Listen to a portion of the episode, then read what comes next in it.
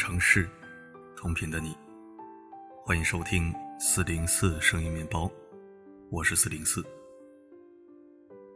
七夕是中国最具浪漫主义的传统节日，拉开了朋友圈秀恩爱活动的狂欢序幕。在各路单身狗的哀嚎中，除了传统的鲜花、蛋糕、贵重礼物等，还有走日常生活的温情套路。天天嚷嚷着减肥的同事小萌，精心修图之后，也晒了一桌男朋友给她做的爱心晚餐。配文是：自从和他在一起之后，我已经胖了二十斤了。外加一个爱心的表情，语气嫌弃中带着甜蜜。好像恋爱了之后，长肉也成了幸福的象征。两个人一起吃喝玩乐，不再时刻担忧自己身材是不是完美，真正发现对方有趣的灵魂。这确实是一段安全感满满的感情了，但事实上，并非所有因恋爱长胖的爱情都是甜蜜的。有这样一类人，他们对胖女孩的迷恋到了病态的程度，甚至为了自己的欲望，强行将女友喂食到难以行动的体重。这类男生被称为“肥胖崇拜者”，英文 “fat admirers”。我这个重视英语啊，应该是 “fat admirers”。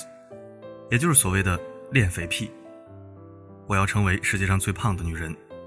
美国女子苏珊娜·艾曼以重达一千四百五十斤的超大号身材，成为人类体重吉尼斯世界纪录的保持者。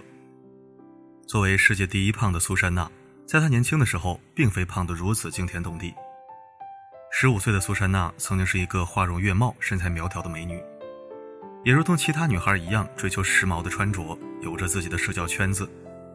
可在患上暴食症后，苏珊娜日渐堕落，自暴自弃。在体重像坐火箭一样飙升的时候，苏珊娜也想过控制体重，成为一个正常的女孩。可在认识患有重度恋肥癖的男友后，苏珊娜果断放弃了减肥。我对你的爱毫无保留，因为爱，我接受你所有的一切。恋爱癖对胖的追求和一部分人对美的追求一样，是没有上限的。苏珊娜的男朋友是一名厨师，为了让苏珊娜增肥，成为世界第一胖，他想尽了一切办法准备各式美食。苏珊娜每天不用上班，为了男朋友的终极梦想，她除了吃就是睡，如今已经胖到不能走路。经过三年的不懈努力，终于在三十五岁时体重成功到达了一千四百五十斤。因此，苏珊娜被吉尼斯认定为世界上最胖的女人。就在成为世界上最胖女人的第二天，比她小十八岁的厨师男友兴奋不已，火速求婚。用健康换来的爱情到底值不值得？在国内的一档情感类综艺节目中，来了一位非常特别的女孩，要告白自己的男朋友。因为网上认识的男友喜欢瘦瘦的女孩，微胖的小野为爱从六十公斤开始减肥。第一次减肥成功之后，两人见面。男孩夸赞瘦到四十五公斤的小野身材很好，自己十分喜欢。以为自己收获爱情的小野听到后心花怒放，认为自己越瘦，男孩就会越喜欢自己。在残忍到几乎虐待自己的节食和运动之下，小野夸张的瘦到了二十五公斤。满怀期待的小野还在幻想和男友的甜蜜爱情时，男友却消失得无影无踪。难以接受这一切的小野想通过节目向男友告白。让他重新回到自己的身边。可节目到最后，男友还是没有出现，小野才知道原来自己是被骗了。过度减肥带来的不仅是自信心被击垮，还有一身的病痛。那些说自己喜欢苗条身材的人，真的不知道过度减肥会给一个女生带来什么影响吗？其实他们很清楚，只不过是打着爱的旗号，满足自己的欲望罢了。天真的女孩误以为自己被真实的爱着，殊不知甜言蜜语背后包藏着虚伪。不管是因为胖还是因为瘦而爱一个人，都是自私的。楚王好细腰，宫中多饿死。中国历史上的楚王因为喜欢纤细的腰肢，朝中大臣和宫中女子便通过不吃东西饿出细腰，竟然有不少人就这样活活饿死。上个世纪中期。束腰一时间风靡欧洲，从一开始略紧的束缚，到最后人们坚信把腰缠得越细，男人越喜欢，也越容易受到上流社会的欢迎。这也造成了很多女子过度追求细腰而造成无法挽回的后果。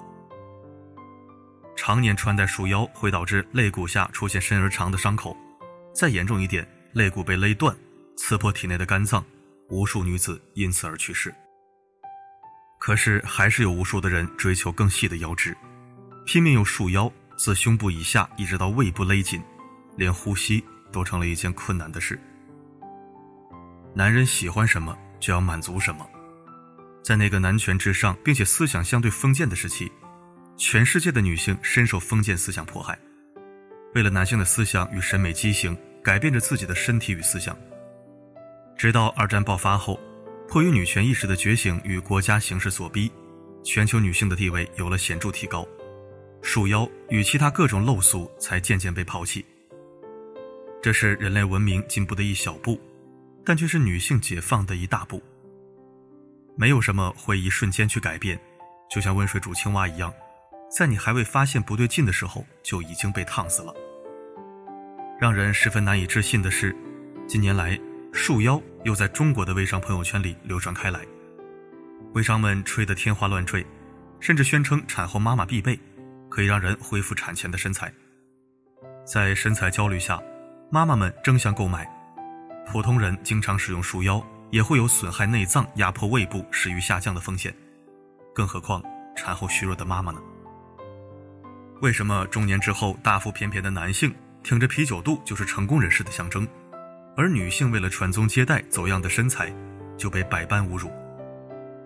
不要再发表那些让人可笑的言论了，什么你胖成这样带你出门让我脸往哪搁？什么你看看人家的媳妇儿，生完孩子身材都没有走样，再看看你，或者我还是觉得你瘦点好，瘦不下来我们就离婚。要知道，女性从来就不是摆在橱窗里被品头论足的物品。也不是传宗接代的生育工具，更不是用来吸引男性的资源。正如女性主义者作家伍尔夫的那句话：“一个人能使自己成为自己，比什么都重要。”女性就是女性自己，一味改变自我去迎合对方，最后只会失去真实自然的自己。真正的爱，一定是建立在彼此尊重、相互平等的基础上。你可以按照自己的意愿去做出改变，但绝不是为了讨好某个人。不要管他喜欢什么样，你首先应该是自己喜欢的模样。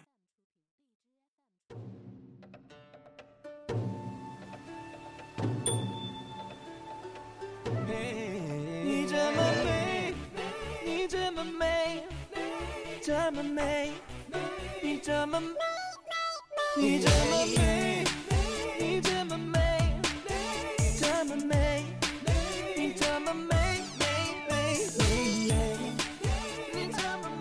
感谢收听。好的文章读起来都会如沐春风。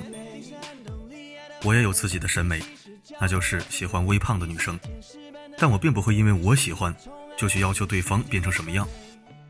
只要是对的人，他什么样我都喜欢，哪怕他比较瘦，但是互看喜爱，那么在我的眼中他也是丰腴的。或者他比微胖肉多一点。也依然不影响我修改微胖的标准，所以姑娘们，真正珍视你的人是不会在外形上对你有所苛求的，你只需要做好你自己，让他倾慕就可以了。好了，今天的分享就到这里，我是四零四，不管发生什么，我一直都在。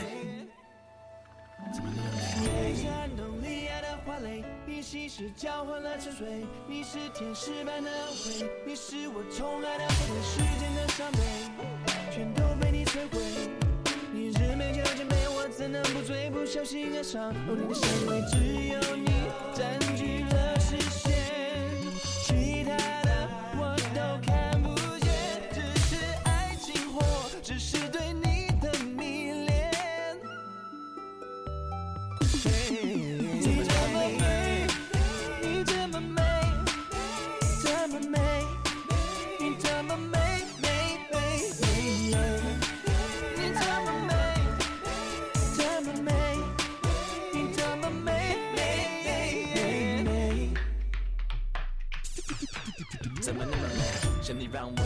想入非非，写了一个偷心的贼，爱萌芽万分之贵，没有时间可以浪费，无论有什么迷坏一个机会，让我吻上你的嘴，Wanna I lost 朋友给你拉低味道，你的美就是一种美好，别责怪我的一点冒昧，我想陪你度过年年岁岁，你太美，你太美，为了你我能征服大地南北，沉鱼落雁难忘的湘北，文字不足形容你的美，宝贝给我你的拥抱，让我永远珍藏你的美，怎么那么美？嘿，你这么美，你这么美，这么美，你这么美美美，